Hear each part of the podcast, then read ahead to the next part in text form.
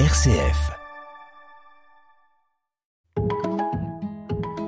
10h, 11h, prenez-en de la graine avec Delphine Krizanovka. Et on jardine comme chaque vendredi matin avec vous sur RCF. On jardine au naturel, bien sûr, en prenant soin de la planète. Venez nous raconter ce que vous avez semé, planté, les soucis que vous rencontrez, car il y en a aussi. Hein. Le numéro à composer dès maintenant, le 04 72 38 20 23. 04 72 38 20 23. Catherine est prête au standard, oui, oui, oui. Et Pascal Aspe est euh, donc euh, depuis, euh, avec nous depuis les studios grenoblois de RCF. Pascal Aspe qui est le chef jardinier, formateur également et responsable du centre écologique Terre Vivante en Isère qui va vous aider, vous conseiller, vous guider hein, dans voilà, le jardinage, le potager aussi, hein, plus spécialement ce matin. Et ça, c'est drôlement sympa. Voilà, Pascal Aspe, est-ce que euh, vous êtes avec nous? Pascal, peut-être que oui, peut-être que non. Réponse de Normand. Pour un grenoblois, c'est possible. Est-ce que vous êtes là? J'ai l'impression que oui. Oui, ben, ça c'est beau ça. Ah, bon. Eh bien, bonjour Pascal, merci d'être là. Et puis, euh, ben voilà, donc on, on attend les appels d'auditeurs dès maintenant. 04 72 38 20 23 et puis je n'oublie pas de vous signaler que nous vous offrons le dernier numéro de la revue 4 saisons avec un dossier sur le potager, une histoire de goût. Alors surtout restez bien avec nous. Avant d'accueillir les premiers auditeurs, on va parler du potager. Donc et c'est vrai que c'est bon le potager. Hein. Ce qu'on y trouve, euh, c'est pas mal. Pascal, je vous sens un peu déconcentré. Attention. Oui, oui, c'est parce qu'on a galéré un peu, pardon. Oui, je vois. Ah bah c'est comme au jardin, des fois la technique, la radio, tout ça, on galère un peu, hein, ça arrive. Bon, alors première question, Pascal. Si j'ai envie de, de, créer un potager, que j'ai un peu de terrain, comment je commence et comment, voilà, peut-être tout doucement, hein, justement, pour ne pas... Euh, on y va tout doux. Oui, on, on, y va surtout euh, pas très grand. On en avait déjà parlé il y a quelques ah, temps bon, avec Melchior. On y va, on y va pas très grand si jamais vous avez jamais jardiné parce que vous risquez d'être, on va dire, euh, débordé après par l'ampleur des ah, événements. Oui, bien Donc sûr. on a tendance à dire quand on fait un petit jardin, ah ouais. mais fais le, mais fais le bien. Voilà, oh c'est beau. C'est pas mal. Ah, c'est pas mal. Euh, ouais. Donc on démarre petit, on a tendance à dire 10 mètres carrés. 10 mètres carrés, ça veut pas dire qu'il faut aménager 10 mètres carrés, ça veut dire que vous allez cultiver 10 mètres carrés, mais que du coup il vous faudra un peu plus de place parce qu'il y a des chemins, parce qu'il y a Voilà. le composteur, parce qu'il y a peut-être une petite cabane. Donc du coup voilà, il faut avoir un petit peu plus grand. Et on a tendance à dire on commence petit, une dizaine de mètres carrés. Ouais. Et puis euh, là c'est là c'est la saison en fait. Ah, Donc voilà, c'est ça. Faut vraiment pas tarder à s'y mettre quoi. On va Euh, dire que les ce tomates là, hein. 15 oui, c'est ça. Ce week-end là on a deux hein. week-ends. Bon. Non non, on a deux week-ends longs et on va dire que allez à part on va dire que les cultures d'été, les tomates, les poivrons, les courgettes, elles sont pas encore plantées à part dans le sud de la France. Donc il y a encore le temps de tout faire mais il faut pas trop traîner. Bon, très bien. Bon, on a retenu, donc euh, on y va euh, tout doux pour commencer, pour pas être débordé. Et euh, voilà, progressivement. après, on verra si ça se passe bien et comment on peut poursuivre. Pour les personnes qui ont déjà un potager, qu'est-ce que vous leur conseillez de faire là en cette fin avril? Eh ben, là, on est à la période en fait où on va peut-être commencer à se poser des questions sur la sur la gestion de l'eau. Donc pour ceux qui, vous voyez, en fait, l'eau c'est quand même un élément hyper important au jardin. On va dire que quand il n'y a pas d'eau, ben, les jardins ils poussent peu et les potagers ils produisent peu. Euh, donc il y a quand même une, une question à se poser sur la gestion de l'eau. Là, on vient de passer quelques épisodes un peu plus vieux, alors peut-être pas partout en France, mais du moins en Isère, il est un petit peu plus. Euh, donc ça va bien, les sols sont mouillés, les végétaux vont plutôt bien. Et puis là, il y a quand même des journées où il fait pas mal chaud, où il y a un peu de vent, et donc ça a tendance peut-être à, à sécher un peu vite. Et ben du coup, ceux qui ne le font pas, moi je vais leur dire, si vous avez déjà un jardin et que vous ne paillez pas, que vous ne couvrez pas vos sols avec euh, des feuilles mortes, de la paille, euh, du broyat de bois, des tonnes de gazon, peu importe, eh ben là il faudrait le faire maintenant de toute urgence parce que les sols sont encore un peu humides. Ils se sont réchauffés déjà, parce que des fois on a tendance à pas pailler le printemps pour que les sols se réchauffent. Mais là, ça y est, il a fait chaud, le soleil les a touchés, ils se sont réchauffés. Les carottes ont germé, les petits pois ont germé. Allez, allez, allez, allez, on paille, on paille, on paille pour garder l'eau. bon, bah d'accord, on, s'y met euh, donc aussi au paillage. Euh, et puis alors, euh, on peut peut-être parler des, des associations à privilégier hein, dans le potager. Je crois qu'il y, y, a des amis et des, des, des, des, choses à, des choses à faire, comme le trio maïs haricot courge, des choses comme ça. Oui, oui, oui, oui. Il y a des associations. C'est vrai que du coup, quand on quand on débute, moi, moi, j'aurais tendance à déconseiller un peu les associations quand on débute parce ah, que bon. c'est pas que c'est pas que c'est compliqué, mais c'est que ça vous rajoute une espèce de complication dans la tête. Où déjà vous savez pas comment ça pousse une tomate ou comment ça pousse un haricot. Si en plus vous devez vous prendre la tête à savoir avec qui ça pousse et est-ce que c'est compatible, c'est compliqué. Mais pour ceux qui sont déjà aguerris, c'est vrai que les associations, c'est quand même un aspect important et intéressant du, du potager. Et alors, il y a plein de choses à faire. Vous en avez cité une euh, d'associations euh, maïs, haricots, courges. C'est, l'idée, c'est de, c'est de, gagner de la place. Mais en fait, dans les associations, il y a, y a plein de choses. Il y a, y a l'idée de gagner de la place. Par exemple, en cultivant une plante qui grandit en hauteur et une plante qui rampe au sol. Et du coup, on optimise l'espace parce que du coup, on arrive à cultiver les deux sur la même surface. Euh, dans les associations, il y a aussi euh, l'intérêt, euh, par exemple, d'optimiser on va dire, la place et le temps, en faisant pousser sur un même endroit une plante qui va vite et une plante qui, qui va doucement. L'exemple type qu'on pourrait dire, enfin il y en a plein, mais un qui marche très bien, par exemple, c'est les, les, pommes de terre. Vous avez planté vos pommes de terre, et puis eh ben, en attendant que les pommes de terre sortent de terre, poussent et qu'elles occupent l'espace, ben, il se passe facilement un mois et demi où au-dessus des pommes de terre, ben, il n'y a rien du tout. vous pouvez typiquement semer des petits radis, tac tac tac, vous semez des radis par-dessus les patates. Au bout d'un mois et demi, vous récoltez les radis que les patates ne sont à peine sorties de terre, on va dire. Et du coup, vous optimisez l'espace parce que là, c'est pas j'occupe le vertical et l'horizontal, c'est j'en ai une qui pousse vite, une qui pousse doucement, je les mets ensemble et je récolte celle qui pousse doucement avant que celle qui pousse vite soit sortie.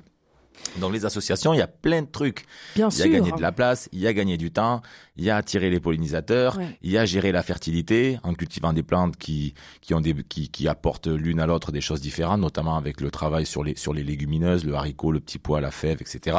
Dans les associations, c'est pas juste on se met côte à côte parce que on s'aime bien, c'est on se met côte à côte parce que eh ben on, attire des pollinisateurs parce qu'on gagne de la place, parce qu'on gagne de la productivité, parce qu'on gère la fertilité des sols. Voilà, donc c'est tout ça les associations. Et du coup, c'est un monde qui est pas, pas si complexe que ça, mais surtout très riche. Bon, et puis il y a une utilité à, cela, donc à ces associations. Vous nous parliez de pommes de terre. Eh bien, devinez quoi? Jean-Claude est avec nous depuis la Bretagne et euh, voilà, justement, il veut vous poser des questions à ce sujet. Jean-Claude, bonjour, bienvenue, on vous écoute. Oui, bonjour. Euh, j'ai tout simplement fait une erreur de débutant. Euh, C'est-à-dire que j'ai, bon, maintenant, ça fait hum, trois ans que j'ai défriché un terrain, j'ai fait un jardin qui s'agrandit et qui ça pousse bien et tout. Mais euh, j'ai fait une erreur euh, quand j'ai planté mes, mes, pommes de terre. Je me suis rendu compte une fois que j'avais fini, j'ai fait toute la bonne distance et tout. Mais il y a une chose que j'ai faite, c'est que j'ai enlevé les tubercules des pommes de terre. Donc vraiment une erreur euh, grossière. Et donc je me disais, est-ce que j'enlève ces pommes de terre et j'en mets des nouvelles avec des tubercules, ou euh, sachant qu'il m'en reste dans mon, dans mon, sachet, ou bien euh, je laisse tout simplement et ça va pousser un peu plus tard. Attendez, alors je crois que j'ai pas bien compris. Vous avez planté les pommes de terre? Elles ont. Les pommes de terre, mais j'ai enlevé les tubercules, les petits tubercules, quoi, avant de les planter, avant de les planter, par erreur. Euh, ah, les petits tubercules, non, vous avez enlevé les petits, les petits yeux, les petites pousses qu'elles avaient. Les petites pousses, voilà. Ah oui, voilà, parce que euh, le, tubercule, c'est, on va dire, c'est, c'est, là, c'est, la pomme de terre, et elle a des petites ah. pousses qu'on appelle des, des, on va dire des yeux. Euh, c'est des petits germes en fait qui vont faire que euh, qu'elle va faire des feuilles. Donc, si, alors, bon, normalement, potentiellement, elle en a plein de ces germes. Mais c'est vrai que si vos pommes de terre, elles avaient plein de petits yeux et que vous les avez tous fait sauter, ben peut-être il vous en reste pas beaucoup, voire pas du tout quoi. Et donc du coup le risque c'est quoi? C'est que vous avez une, pomme de terre dans la terre et vous avez abîmé tous les bourgeons et du coup elle a plus de bourgeons pour refaire une tige. Donc moi, si vous si elle en avait deux, que vous en avez enlevé deux, elle en a encore d'autres. Si elle avait 7, 8, 9, 10 germes et que vous avez enlevé les 7, 8, 9, 10 germes, là c'est plus problématique on va dire. Moi si j'étais vous et que vous en avez d'autres qui sont déjà un peu germés, j'en replanterai des qui sont déjà un peu germés, vous gagnerez du temps probablement. D'accord. Merci, c'était ça parce que comment dire Moi, j'ai tout enlevé, quoi, par bêtise. Et oui, oui, oui. En fait, en fait, ce qu'il faut retenir, c'est que, euh, en fait, quand vous plantez le tubercule, il fait, il fait un feuillage. En fait, il fait une tige avec un feuillage, et cette tige et ce feuillage, c'est ce fameux petit œil que vous voyez, ce petit bout de tige qui est sur la pomme de terre. Et donc en fait, qui après va sortir de terre, qui va faire des feuilles et qui va faire qu'elle va pouvoir faire de la photosynthèse, qu'elle aura de l'énergie et produire. Donc oui, sûrement par, on va dire, méconnaissance, on va dire, vous les avez enlevés en vous disant, oh, c'est des trucs qui vont la gêner, alors qu'en fait, elle avait déjà commencé à grandir. Entendu, je vous remercie. Vous n'avez pas d'autres euh, d'autres questions, d'autres euh, d'autres problèmes? Vous avez tenté les, les pommes de terre, autre chose aussi peut-être, ou pour l'instant les pommes de terre? Oui, bah, j'ai tenté plein de choses en fait. Euh, c'est bien. Ça fait trois ans que, enfin, la première, enfin, ça fait trois ans que j'ai repris donc le jardin et tout débroussaillé, tout nettoyé. Oui. Et, euh, donc c'était déjà la première étape. La première année, bon, c'était vraiment un, un, jardin vraiment très mal conçu, euh, mais bon, au moins c'était déjà une amorce quoi. Bah oui. La seconde année, donc euh, c'était c'était bah, j'ai j'ai fait tout simplement beaucoup plus simple et plus rationnel en mesurant déjà euh, la largeur des la, largeur des, des, planches pour pouvoir euh, accéder mm. au nettoyage ou, ou comment dire à l'arrosage tout simplement de des plantes quoi. Oui. Euh, Aujourd'hui, je paille toutes les planches et je me suis aperçu que c'était extrêmement efficace. Le, le paillage qui est, enfin, j'achète de la paille, c'est vraiment pas cher en plus. Oui, oui. Mhm. Et donc c'est extrêmement euh, efficace. Euh, ça agace un peu mon voisin, même si euh, il, me donne de bons, me donne de bons conseils, mais c'est disons à l'ancienne. Et eh oui.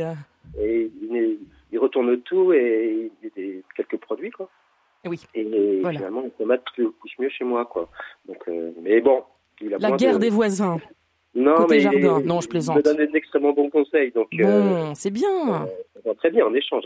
Ah. Mais, euh, mais, je vois qu'on ne peut pas trop échanger. Sur, Et sur certains, oui, sur certains points, bien sûr. Il y a deux méthodes.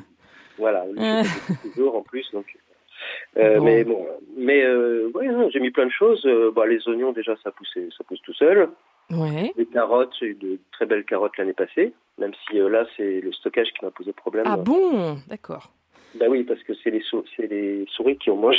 Oh, alors ça alors. Et ouais, il y a ça aussi. Hein. Donc euh, voilà, je n'ai pas pensé à ça, mais voilà.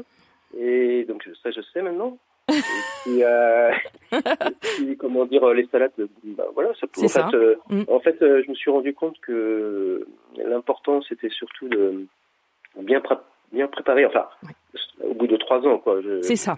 Et oui. Mon expérience, c'est de bien préparer le terrain, surtout. Et après, une fois que c'est semé ou planté, selon mm. si c'est à peu près dans les bonnes dates, finalement, euh, ça, ça, se fait à peu près tout seul, quoi.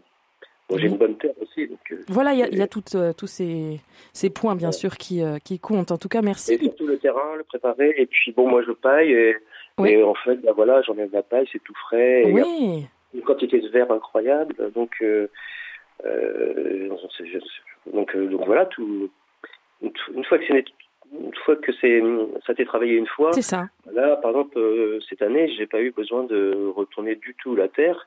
J'ai, euh, sauf pour un agrandissement que je fais petit à petit, quoi. Mais euh, -hmm. j'ai simplement gratté un peu le sol et puis ben voilà. encore à peine, quoi.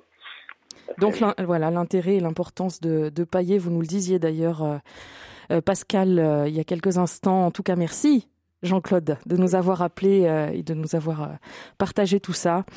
Euh, on va se diriger maintenant vers la Loire, où nous attend Josette qui est à Montbrison. Bonjour, bienvenue Josette, on vous écoute.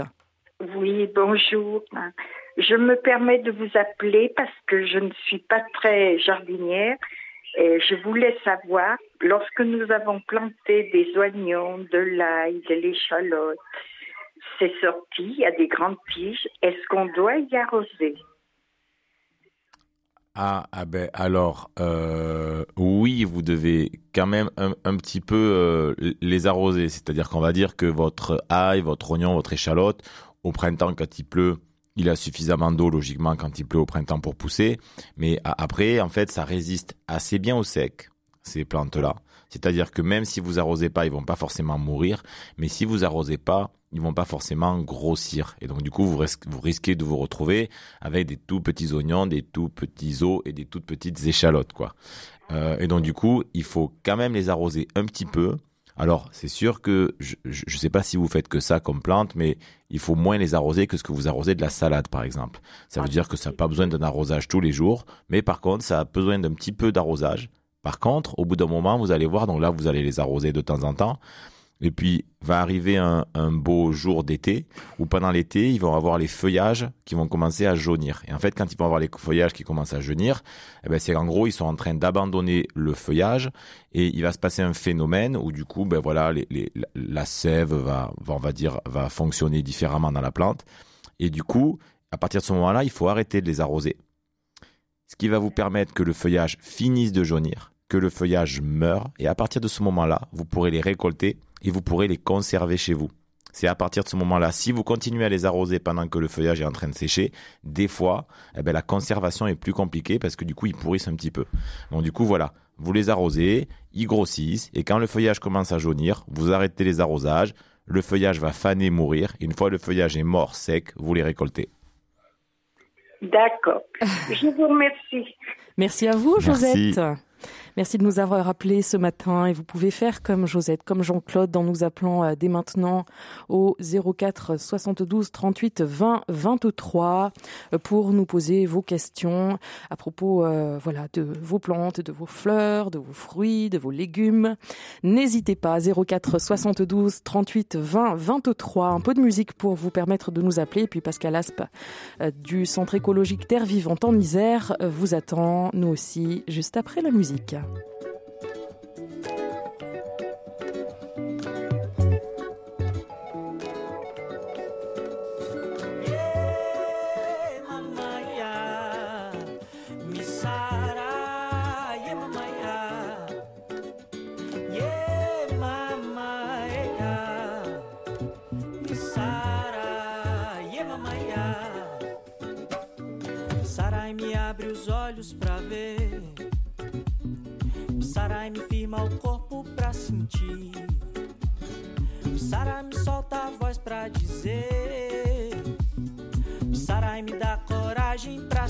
Em frente. Ei, mamaia, me sarai, yeah, mamaia. Yeah, mamaia, me. Sara me fortalece essa fé. Sara me faz ser filho desse axé. Me sara, me joga no mundo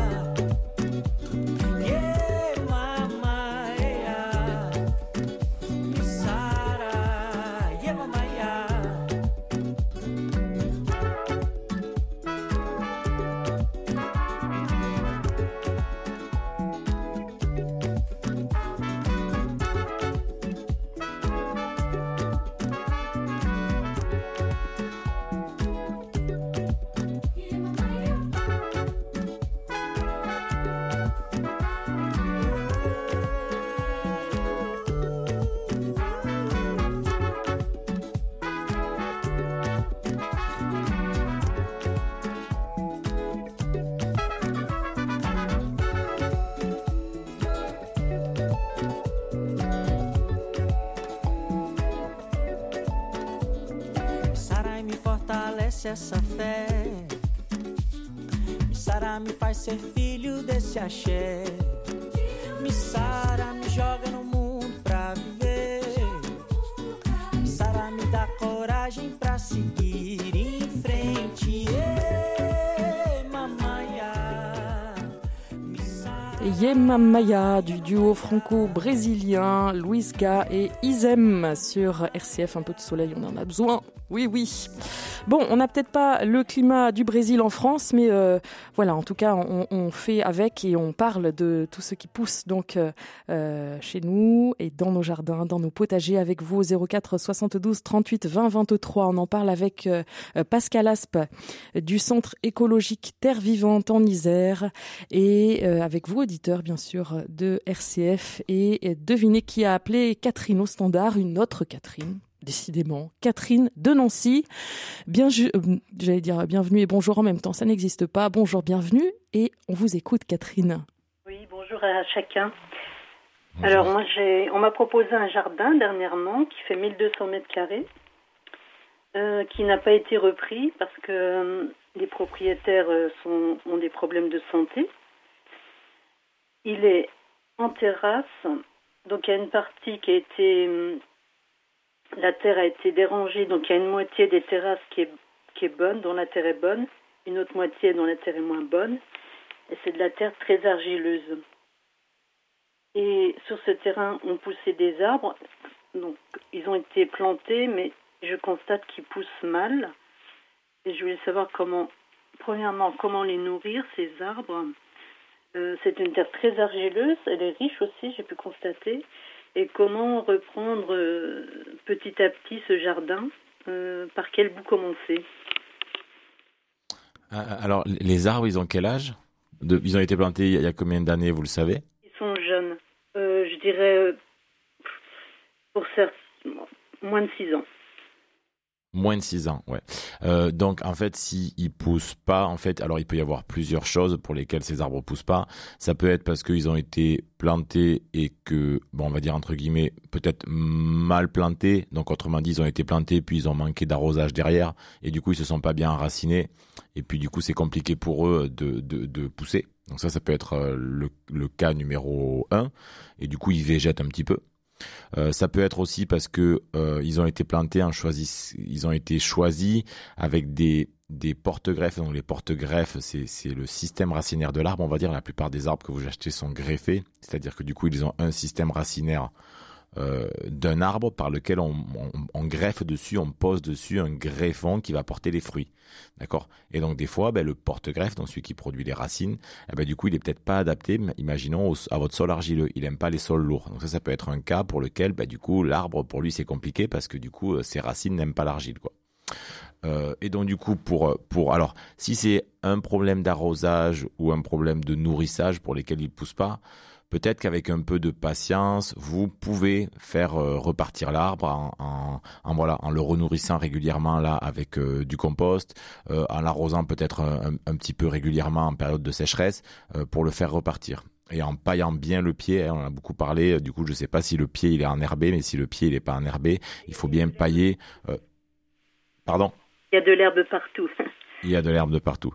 Donc du coup, voilà, bien nourrir. Et quand on nourrit, on essaye de nourrir à la, à la périphérie de l'arbre, à, à l'aplomb des branches, on va dire. Ça sert à rien de nourrir au ras du tronc. Donc faut nourrir vraiment à l'endroit où il y a les branches, on va dire les, les plus lointaines. Là, vous nourrissez sur la périphérie. Un bon apport de compost ou, d'engrais du commerce, d'engrais bio du commerce. Vous arrosez régulièrement. Si jamais c'est le porte-greffe qui a été mal choisi et ça vous pouvez pas le savoir sauf si vous retrouvez euh, les factures ou que vous arrivez à parler avec celui qui les a choisis et plantés.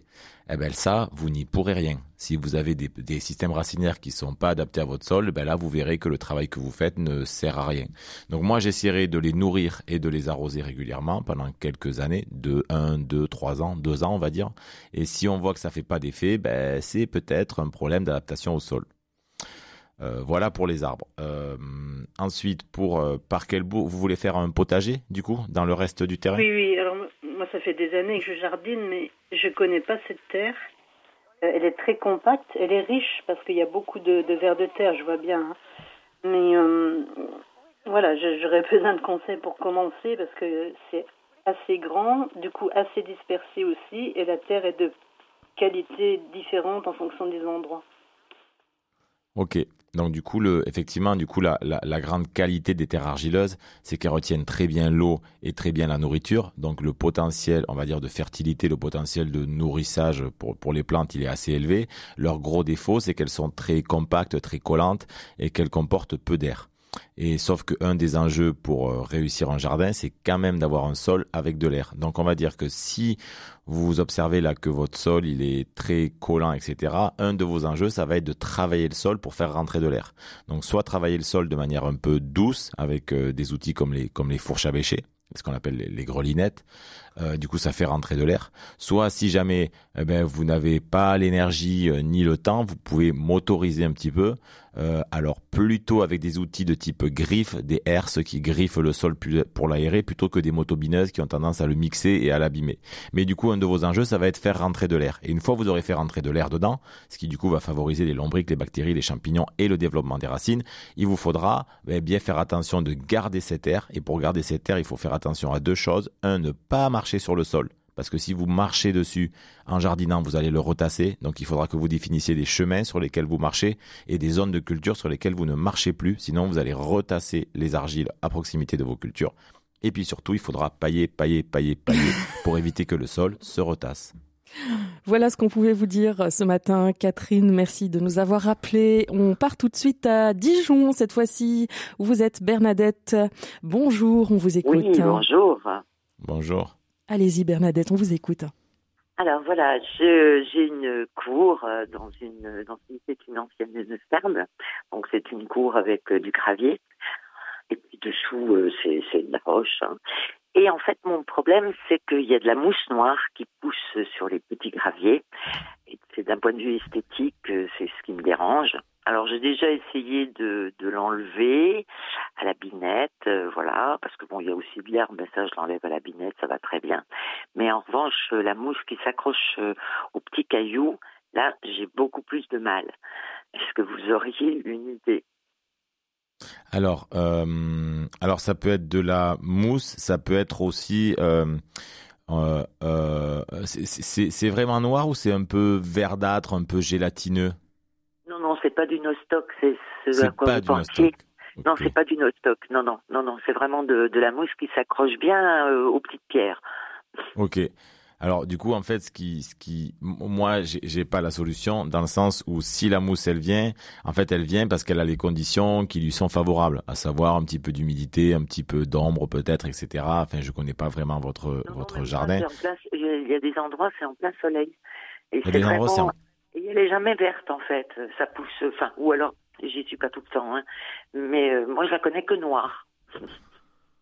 Ok. Euh, alors après, euh, là, malheureusement, moi, je, je, je, je, vais, je vais pas avoir la solution dans le sens où c'est, c'est quelque chose qui se développe probablement parce que il y a les, il y a les conditions euh, favorable à son développement. Et donc du coup, les seuls trucs qui peuvent l'enlever, parce que du coup, c'est, si c'est une, si c'est cette espèce de, de mousse ou de, de c'est, pas vraiment, on va dire, un, un en plus c'est dans le gravier, c'est pas comme gérer un végétal où on peut gérer en dessous le sol d'une manière différente pour essayer euh, d'enlever les conditions pour ce végétal. C'est il pousse sur les cailloux parce que c'est comme ça. Et donc du coup là, eh ben soit il faut accepter de l'avoir Soit, eh ben, j'ai envie de vous dire, il faut enlever les cailloux et passer sur autre chose, du végétal, du gazon. Mais là, malheureusement, moi, je vais pas vous dire euh, balancer euh, de l'eau de javel ou balancer euh, je sais quel produit pour virer la mousse. Donc moi, j'ai envie de vous dire, ben, soit accepter la mousse, soit changer le revêtement pour que ça soit de l'herbe et non plus des cailloux avec de la mousse. Eh oui, merci. Désolé. Eh non, mais on est bien d'accord avec vous, Pascal. Euh, merci donc pour pour ces conseils et merci à vous euh, Bernadette pour votre appel. On se dirige tout de suite euh, vers Valence où vous êtes Sophie. Bonjour Sophie, on vous écoute. Bonjour. je peux parler? Ah oui, bien sûr, on vous écoute, on est tout oui.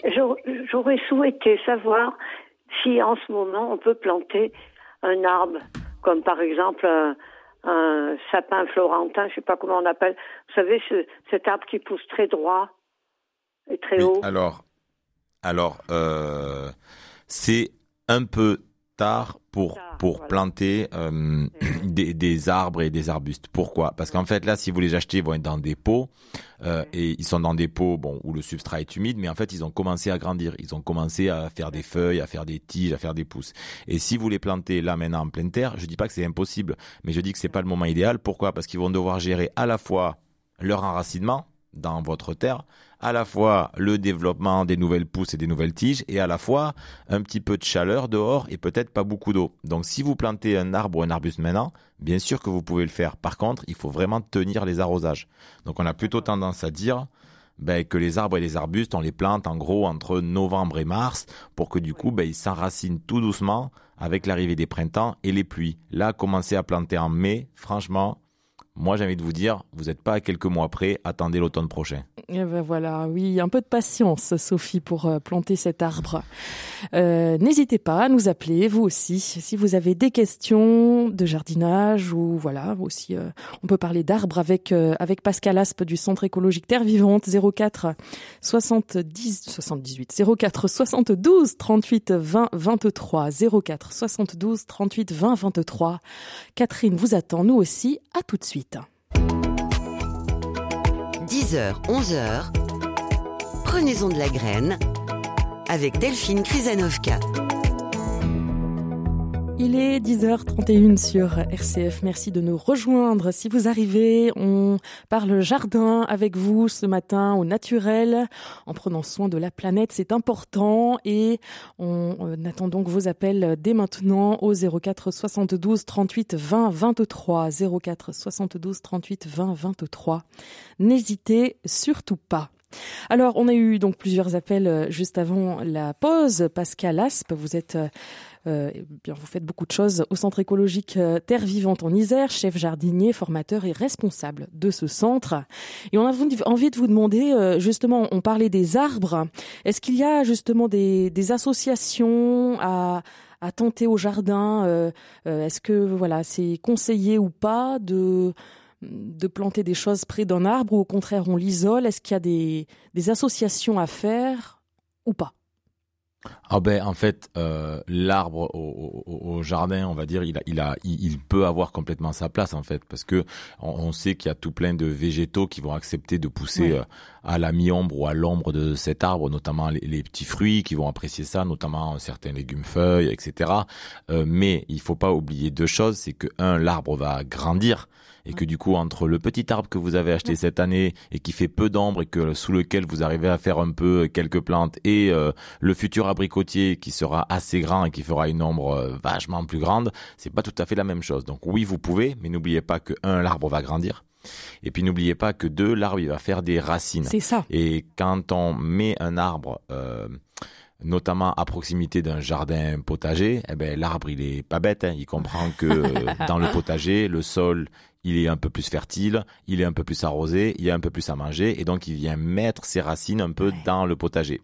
Et donc du coup, quand on met un arbre eh ben, dans un jardin avec à proximité d'un potager, on a tendance à dire, eh ben, il faut régulièrement un petit peu travailler les sols pour virer un peu les racines de l'arbre en surface et l'obliger à en descendre en profondeur pour pas trop qu'il gêne vos cultures. Donc oui, c'est faisable, mais c'est pas juste je mets un arbre et ça se passe bien, il y a quand même une petite gestion. Et alors, quels arbres peut-on planter? Qu'est-ce qu'il vaut mieux faire ou éviter? Qu'est-ce que Ah, c'est- c'est pas question de qu'est-ce qu'il vaut mieux faire ou, ou- ou éviter, c'est qu'en fait, vous avez deux façons de, de voir l'arbre. Vous pouvez Ouais. voir l'arbre comme quelque chose qui va vous apporter Oui. une ressource, donc une ressource euh, alimentaire, des arbres fruitiers, ou une ressource en termes de, de, de matériaux. Euh, ça va, vous allez avoir des, des, des, perches ou des branches pour faire des tuteurs, vous allez avoir des feuilles pour faire du compost ou du paillage. Donc du coup, en fait, il faut voir là, ou alors vous allez mettre des arbres fleuris pour nourrir les pollinisateurs. Oui. Donc en fait, faut, c'est pas qu'il y a des choses à déconseiller, faut plutôt voir l'arbre comme une ressource et vous dire moi de quelle ressource j'ai envie. Si j'ai envie de manger des pommes, ben je mets un pommier, et si j'ai envie de nourrir les pollinisateurs, eh ben je mets plutôt un arbre mellifère. euh, Je mets un, euh, voilà, et, et c'est plutôt, je m'oriente plutôt là-dessus. Après, voilà, moi si je dois donner un petit tout petit conseil, j'ai envie de dire évitez de mettre les arbres euh, au sud de votre potager parce que si vous les mettez au sud de votre potager, ils vont porter leur ombre sur votre potager. Oui. Donc mettez-les plutôt au nord du potager. Le potager étant généralement plus bas que les arbres. Les tomates ne feront pas de l'ombre au poirier et le poirier qui sera grand, lui, ne fera pas de l'ombre aux tomates parce qu'il sera à leur nord. Pétard. Quelle connaissance, c'est magnifique, Pascal Aspe. Merci beaucoup. Alors, on a un message de Véronique euh, euh, qui vous demande si on peut planter des arbres fruitiers, ah ben justement, au milieu d'un potager afin de faire de l'ombre. On vient, on vient, d'en- on vient d'en parler. Ouais. Euh, la réponse est oui. Oui, la, la réponse est la réponse est oui. Après, euh, je sais pas où elle est, euh, Véronique. Elle est à Euh, Bourgoin, donc pas très loin Elle est de à chez vous. Bourgoin, donc pas très loin. mais du coup, il faut pas oublier que voilà que on sait cultiver l'ombre. Donc Ouais. on sait cultiver l'ombre dans le sens où il y a plein de plantes, notamment les petits fruits, notamment des légumes feuilles, notamment des salades, des blettes ou du persil, par exemple, qui vont très bien supporter l'ombre. Par contre, il y a des plantes qu'on ne sait pas cultiver à l'ombre, notamment plein de plantes potagères comme la tomate, comme l'aubergine, Ah comme le melon, qui ont besoin fatal, de soleil. là. Donc oui, on peut mettre un arbre potager, mais attention, c'est plus facile de créer de l'ombre que de créer du soleil. Autrement dit, une fois que vous êtes à l'ombre de l'arbre, vous êtes à l'ombre de l'arbre. Et là, le soleil ne reviendra pas. Donc, quand même, oui, mettez des arbres, mais gardez des coins ensoleillés pour cultiver les légumes du soleil. On va philosopher sur ça. On ne peut pas créer de soleil. Pascal, c'est magnifique. en plus, vous avez un petit accent. Il faut vraiment que je vous demande euh, d'où il vient parce que c'est pas c'est pas euh, grenoblois tout ça. Non, c'est pas grenoblois, c'est c'est c'est de Perpignan. Ah mais au et voilà et voilà. Au bout, ouais, au bout Le de soleil 12 est là, ans, Pascal Aspa. Au bout de 12 ans en terre dauphinoise, ça s'est un peu tassé quand Ah, même l'accent, mais là, voilà. c'est encore là. Je vous assure qu'on l'entend à chaque fois. Je me dis mais c'est pas de l'Isère ça. Ça vient d'ailleurs très bien, Perpignan, bah, c'est magnifique. Bon, alors on vous redonne le numéro 04 72 38 20 23 et puis on vous propose tout de suite aussi de jouer avec nous pour remporter le dernier numéro du magazine 4 saisons édité par euh, Terre Vivante justement pour jouer. C'est très simple. Euh, Vous nous envoyez vos coordonnées complètes à l'adresse jeu arobase rcf.fr jeu au singulier rcf.fr. Bonne chance à tous, c'est très simple, juste euh, vos coordonnées et puis ben voilà, peut-être bientôt chez vous le magazine 4 saisons. Vous pouvez d'ailleurs aussi vous abonner en allant sur le site de Terre Vivante. Alors on revient à ce sujet du potager en attendant euh, euh, les auditeurs et euh, voilà, on va parler maintenant de l'organisation de son potager. C'est un sujet à prendre en compte. On, évite de- voilà, de faire tout au feeling quand même. Il y a quelques règles à, respecter. On y réfléchit. Il y a toute une logistique, non?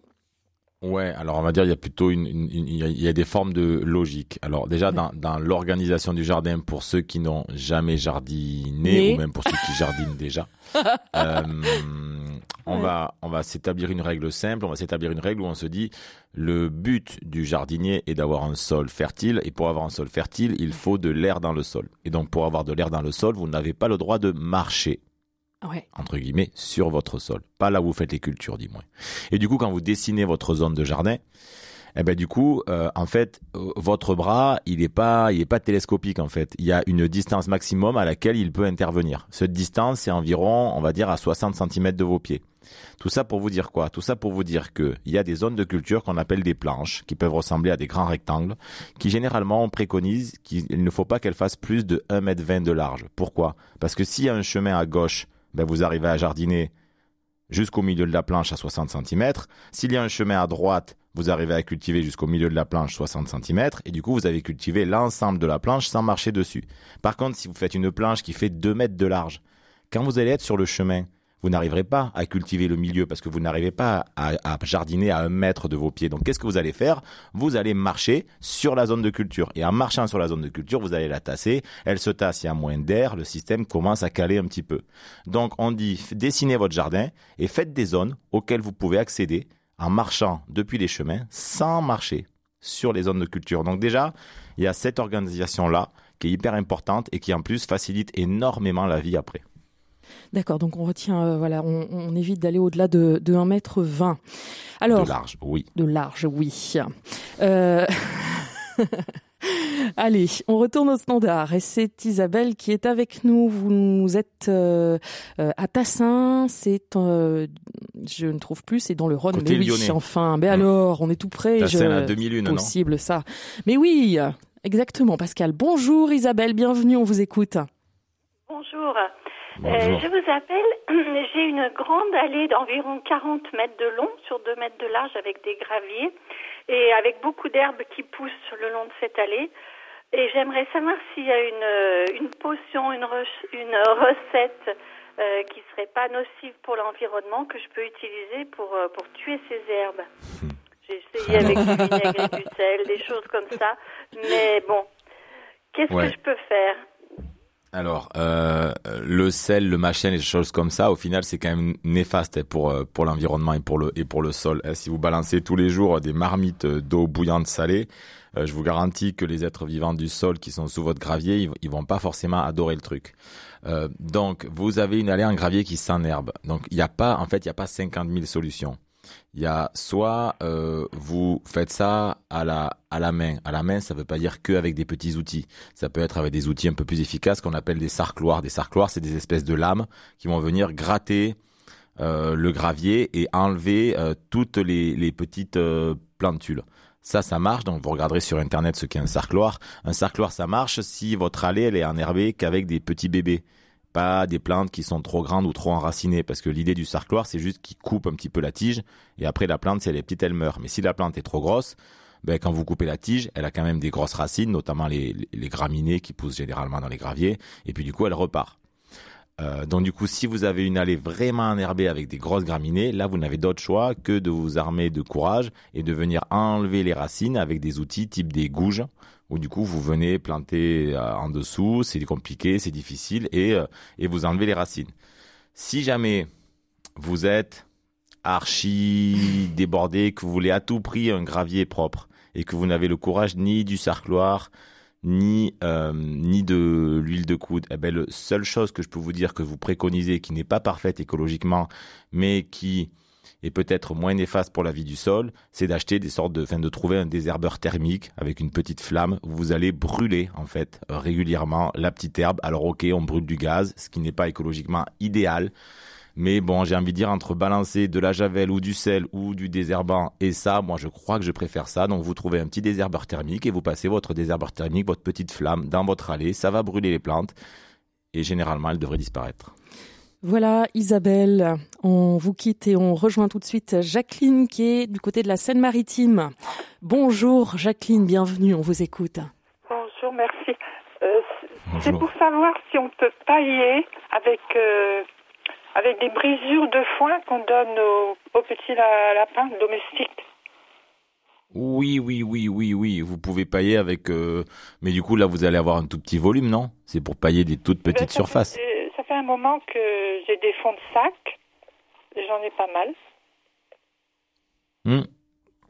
En fait, vous pouvez pailler avec absolument tout ce qui vous passe sous la main. C'est-à-dire qu'en gros, moi j'ai envie de vous dire, si vous avez des feuilles mortes, vous paillez avec des feuilles mortes. Si vous avez de la tonte de gazon, vous paillez avec de la tonte de gazon. Si vous avez des brisures de foin euh, pour les lapins, ben, vous paillez avec des brisures de foin. C'est très bien en fait. Le tout, c'est de se dire, je couvre le sol. Par contre, attention quand vous paillez. J'ai envie de vous dire, faut plus qu'on voit le sol à travers. faut que vous en mettez quand même une épaisseur assez conséquente pour ne plus qu'on voit le sol à travers.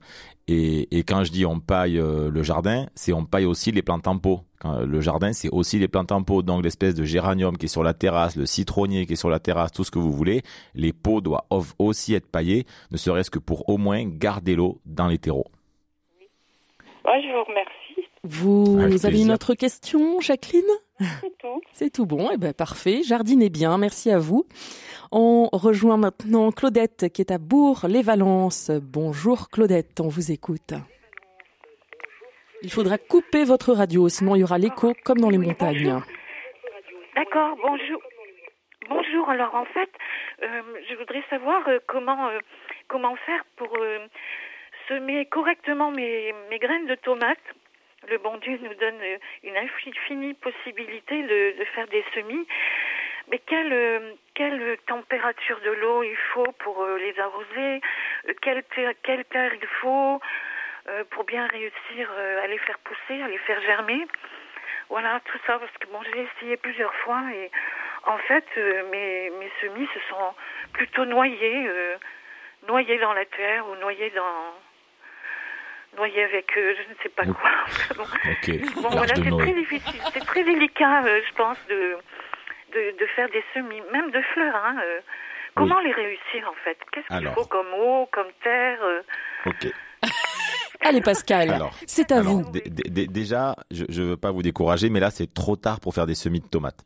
C'est-à-dire que si vous faites vos semis de tomates maintenant, vos tomates, elles seront prêtes hyper tard dans la saison pour être mises au jardin. Donc, pour cette année-là, la tomate, le 28 avril, c'est un peu tard. C'est plutôt des semis qu'on fait en mars. Vous voyez, vous avez, en gros, vous avez un mois, un mois et demi de retard, donc c'est un peu compliqué.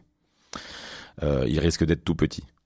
Euh, mais pour les années suivantes ou pour d'autres semis que vous voulez encore faire maintenant, vous pouvez encore faire plein de choses. Vous pouvez faire des fleurs, vous pouvez pourquoi pas faire des, des, des- courges, des courgettes pour pour les replanter plus tard en juillet. C'est c'est pas la question. Euh, du coup, ce qu'il faut retenir, c'est ce qui fait germer généralement une semence, une graine, c'est une espèce de, de duo température humidité. euh, chaque graine a à peu près sa température. La tomate, on va dire qu'elle commence à bien germer aux alentours de 18 degrés. Autrement dit, si vous la mettez dans un environnement qui est par exemple une serre de jardin ou euh, dehors, dans, dans, votre jardin, même sans serre, mais peut-être que la journée, au mois de mars ou au mois d'avril, vous avez l'impression qu'il fait assez chaud parce qu'il fait 18 degrés, mais la nuit, malheureusement, même dans une serre de jardin, il n'y a pas l'effet de serre et la température chute. Et donc, du coup, ils ont besoin de 18 degrés, entre guillemets, à peu près 18 degrés. Si ça descend à 15, c'est pas un drame, mais de manière constante, jour et nuit, pour bien germer. Et donc, du coup, c'est pour ça qu'on les fait germer généralement en intérieur, pour que la température soit stable et que ça germe bien. Ensuite, il faut faire attention à pas les inonder. Ça veut dire que ce qu'il faut éviter, donc une fois que vous avez trouvé l'endroit où il y a la bonne température, pour faire germer une plante, vous n'avez pas forcément besoin de lumière. Hein. c'est, pour la faire grandir que vous avez besoin de lumière. Mais il faut faire attention à ce que la graine ne, ne, ne soit pas sans arrêt dans un substrat humide. Ça veut dire que la mettre dans un petit godet, dans un petit pot avec du terreau, et puis mettre ce petit pot dans une soucoupe, soucoupe qui est sans arrêt remplie d'eau, eh bien en fait le terreau va être sans arrêt détrempé et vous êtes en train de faire un marécage et le risque c'est d'avoir du pourrissement. Donc ça veut dire que ben, vous devez mettre vos petites graines dans des pots à la bonne température, vérifier que tous les jours le substrat est humide mais jamais détrempé. Et c'est peut-être ça qui vous est arrivé où vous n'aviez pas assez de chaleur et un peu trop d'eau et du coup ça a peut-être pourri. Ah oui, c'est sûrement ça. C'est sûrement ça. Ben, merci pour tous vos conseils. Donc il faudra. C'est ce que je vais faire, mais je me suis prise trop tard. Hein, Et oui. Apparemment, donc. Euh, les tomates, il faudra attendre un peu. Là. Mais là, c'est trop tard pour les tomates. Mais là, s'il vous reste des graines de, de, de capucine, de courges, de courgettes, etc., de courgettes notamment, vous, vous pouvez faire des petits essais. Là, c'est ça va passer encore. J'ai des, des graines de des graines d'œillets d'Inde.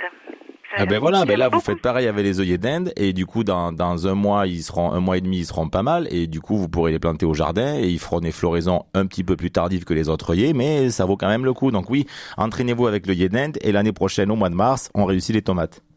C'est très gentil, merci beaucoup. Vous y êtes presque, Claudette.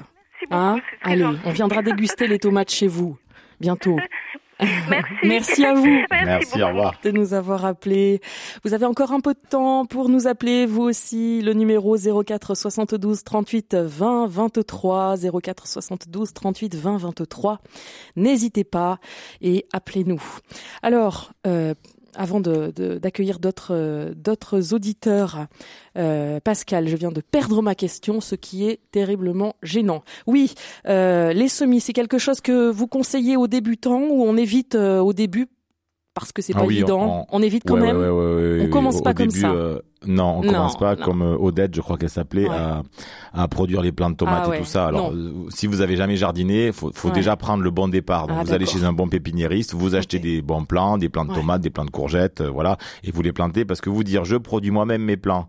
Si jamais vous ratez un peu votre mm. truc, vous aurez des plants pas très jolis. Mm. Si en plus vous savez pas jardiner, vous allez devoir récupérer des plants pas très jolis.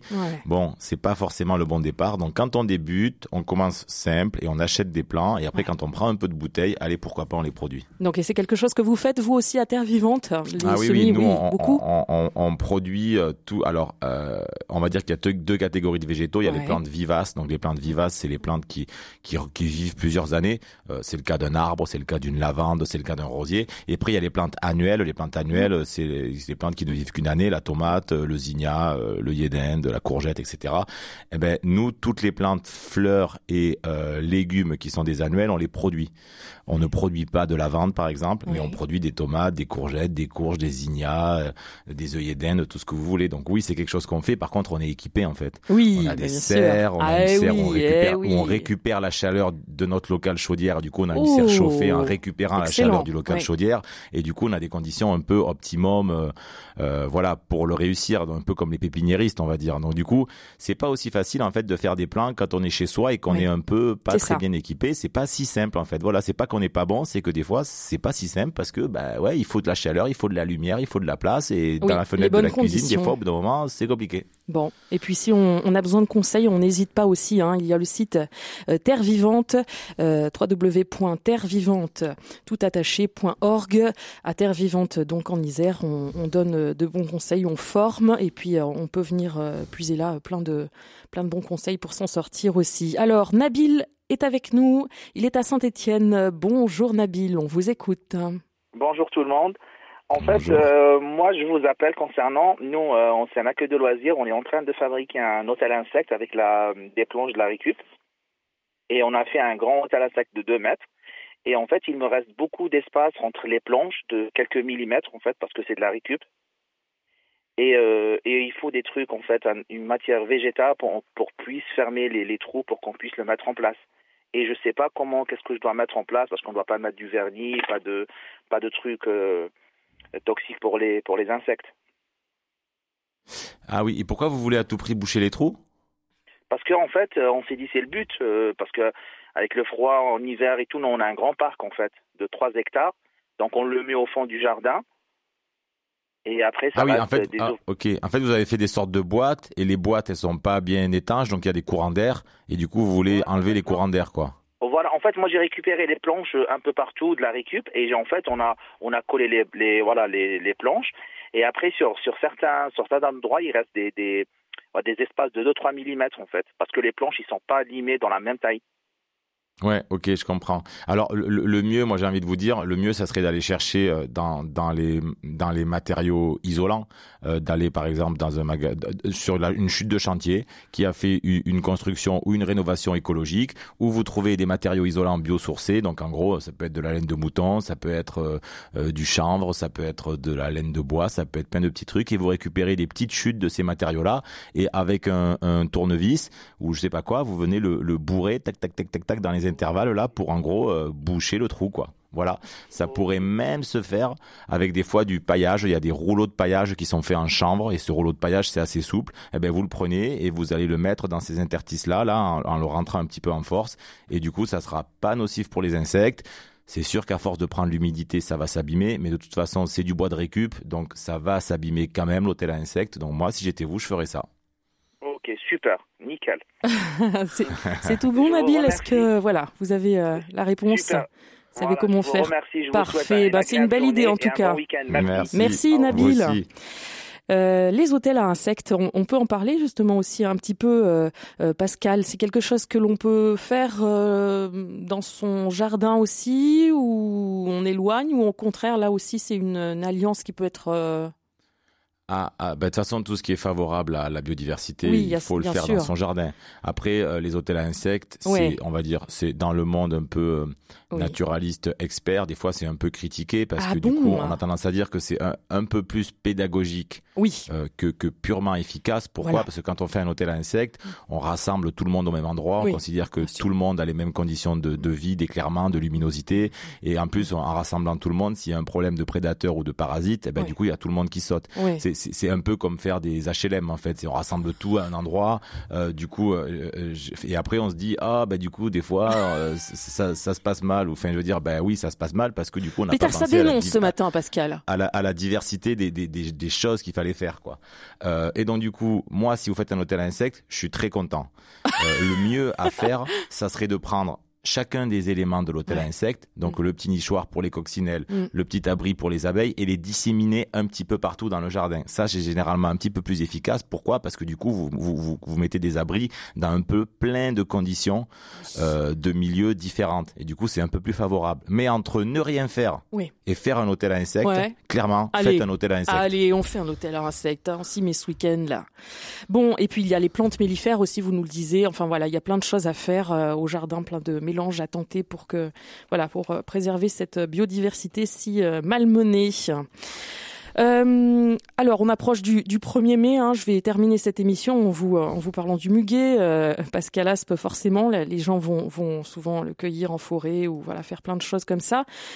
Est-ce que voilà, c'est vrai que, que le muguet, peu de gens le savent, est un poison aussi? Est-ce que voilà, il y a des précautions, des choses à faire, à ne pas faire, comment on fait avec des enfants, des ou pas?